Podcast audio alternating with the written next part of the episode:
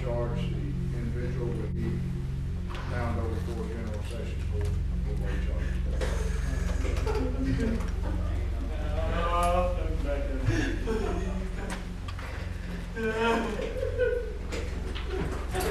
Las sentencias a prisión son el punto culminante de una serie de eventos que cambian vidas, desde la angustia de los acusados hasta la conmoción de las familias y la sociedad en general. Las reacciones ante las sentencias judiciales pueden ser profundamente emotivas y a la vez reveladoras. Así que hoy en este video vamos a explorar las diversas reacciones de los criminales sentenciados a prisión, desde la sorpresa y la negación hasta el arrepentimiento y la aceptación. Así que acompáñame en este viaje para comprender mejor las complejidades del sistema legal y las emociones humanas que lo rodean.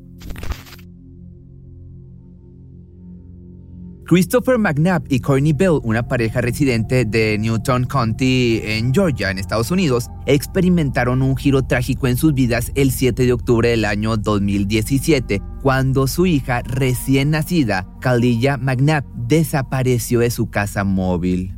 I just woke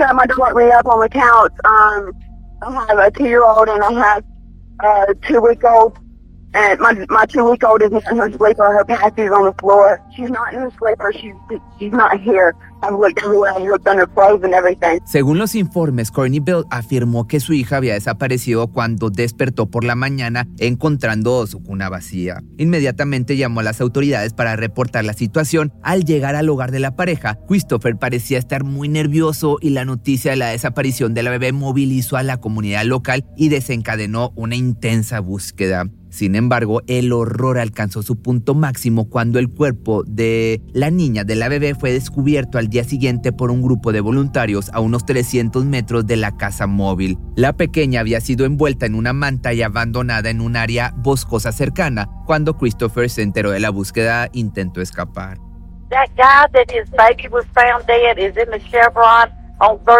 Mientras Christopher intentaba escapar, la pequeña había sido encontrada, como te contaba anteriormente, dentro de una bolsa de gimnasio. Junto con el cuerpo descubrieron también una pista clave para la investigación. La bolsa y otros objetos que se encontraban en la escena pertenecían a Christopher. Este hombre no consiguió ir muy lejos y fue arrestado. La autopsia reveló que Kaliyah había muerto por un traumatismo contundente en la cabeza. This shows a bruise on the left side of the cheek, the red and tan colored bruise on the left side of the cheek, as well as along the, jawline. Pronto la atención de la investigación se centró en ambos padres, no solo en McNabb, pues Courtney mostraba comportamientos extraños y a la vez sospechosos. La madre fue interrogada y confesó haber sido parte del crimen, diciendo haber pasado la noche junto a Christopher, consumiendo sustancias ilícitas y cayendo inconsciente por estos momento en el que el padre le quitaría la vida a su hija, que por su parte McNabb furioso confesó no recordar nada.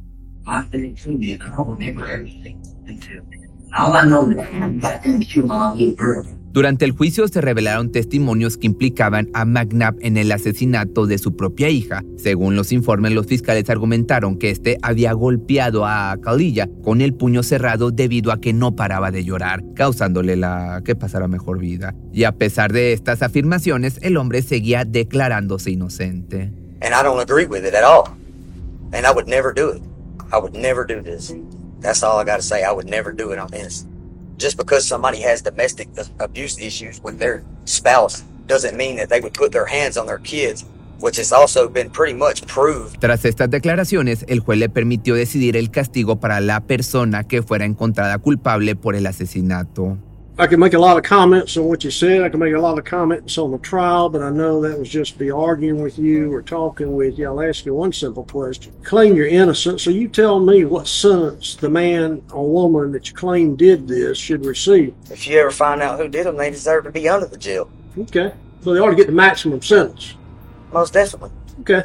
Christopher, sin saberlo, se había puesto él solo la soga al cuello, pues esta pregunta que le había hecho el juez se trataba de su propia sentencia. On the crime of malice murder, I sentence you to life in confinement without parole. El jurado declaró a la pareja culpable de asesinato en primer grado, maltrato infantil en primer grado, negligencia en el manejo de un menor y otros cargos relacionados con la muerte de Caldilla, siendo McNabb condenado a cadena perpetua sin posibilidad de libertad condicional.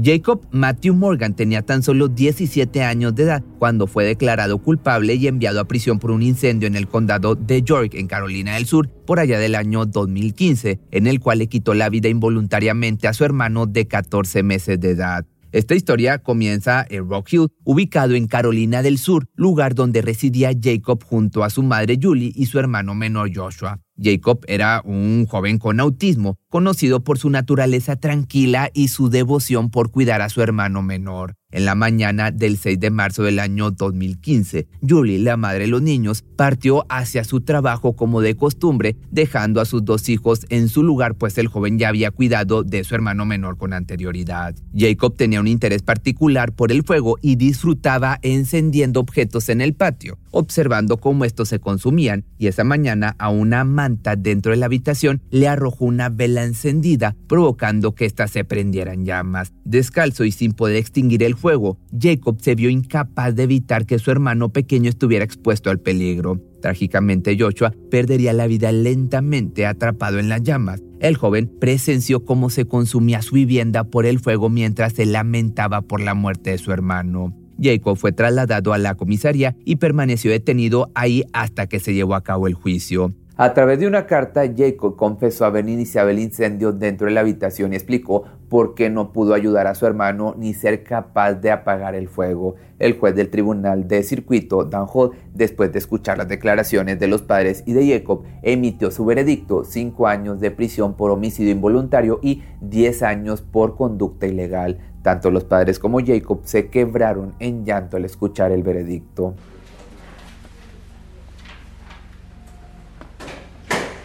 Set a fire in the bedroom where the child is in the crib sleeping. A burn pattern that goes from underneath that child towards the door of the bedroom. So therefore, I am going to find that there is probable cause to charge the individual with the down over for general sessions court for late charges. Uh,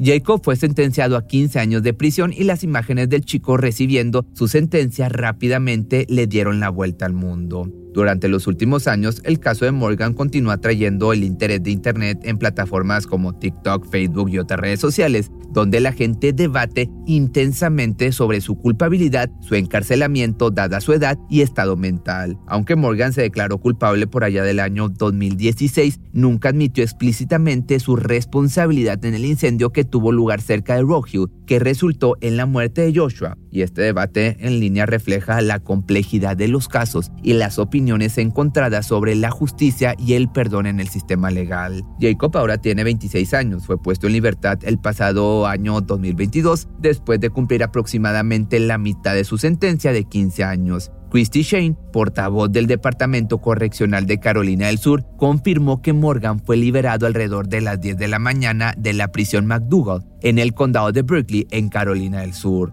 Y durante años se sostuvo que su encarcelamiento fue injusto y que jamás buscó hacer daño a su hermano. Sus familiares afirmaron en ese momento, y desde que Morgan se declaró culpable, que no tenía la intención de causar daño. Estas afirmaciones subrayan la complejidad del caso y la creencia de que Morgan no representaba una amenaza intencional para su hermano, sino que estaba lidiando con desafíos personales y de salud mental que requieren comprensión y apoyo más que un castigo punitivo. Sin embargo, el tribunal afirmaba que la realidad era todo lo contrario y que sus acciones fueron completamente intencionadas, pero al final de cuentas terminó siendo liberado antes de cumplir su condena. Y simplemente aquí la pregunta no la hacemos nosotros. ¿Piensas que fueron justos las autoridades o crees que debieron dejar que cumpliera su sentencia? Déjame en los comentarios aquí abajo al terminar los videos, que por cierto, este video mucho más extenso, mucho más elaborado lo puedes encontrar en Facebook y en mi canal de YouTube. Two and a half years ago, all of Omaha learned the name Nico Jenkins. After four people were killed, police quickly arrested Jenkins and members of his family.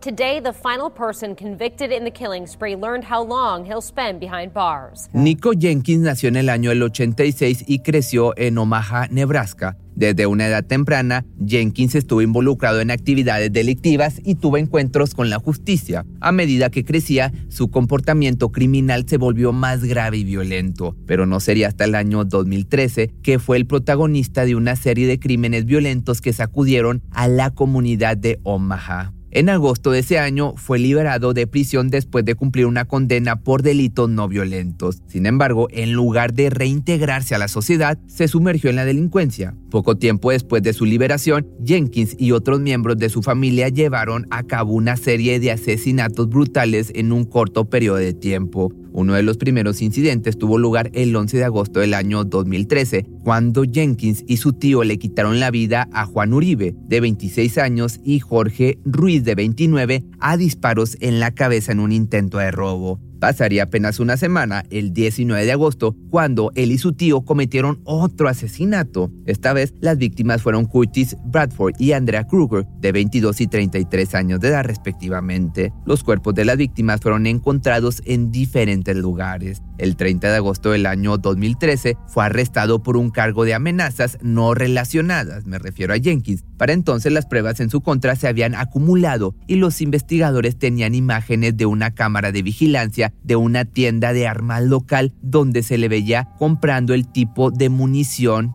Brenaki Classic Magnum calibre 12 que había sido utilizado para cometer los terribles acontecimientos, las vidas que arrebató. Se había extraído imágenes también adicionales de las cámaras a lo largo de la ruta hacia la camioneta abandonada de Kruger. Así que en la noche del 3 de septiembre, Jenkins confesó los cuatro vidas que arrancó durante una entrevista incoherente que tuvo una duración de ocho horas. El hombre dijo a la policía que los actos eran sacrificios a una deidad de la antigua religión egipcia. Nico fue acusado de cuatro cargos de asesinato tras la confesión. Finalmente, en 2014, Jenkins fue declarado culpable de múltiples cargos, incluidos asesinato en primer grado, y fue condenado a cadena perpetua. Su cómplice también fue condenado por los asesinatos y recibió una sentencia similar.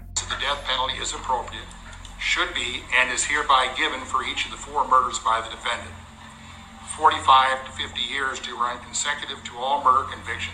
be and is hereby given for each of the four murders by the defendant. 45 to 50 years to run consecutive to all murder convictions Como te das cuenta, las reacciones de estas personas que cometieron diferentes crímenes son complejas y variadas. Es fundamental recordar también la importancia de un sistema legal justo y equitativo, así como el apoyo necesario para la rehabilitación y la reintegración de los condenados en la sociedad para que no vuelvan a cometer este tipo de acciones. Pero, ¿tú qué piensas? ¿Crees que los criminales recibieron el castigo que merecían o debieron haber tenido una sentencia más baja o alta dependiendo del caso? Y si te gustó este tipo de videos, déjamelo en los comentarios y te pudiera hacer una segunda parte.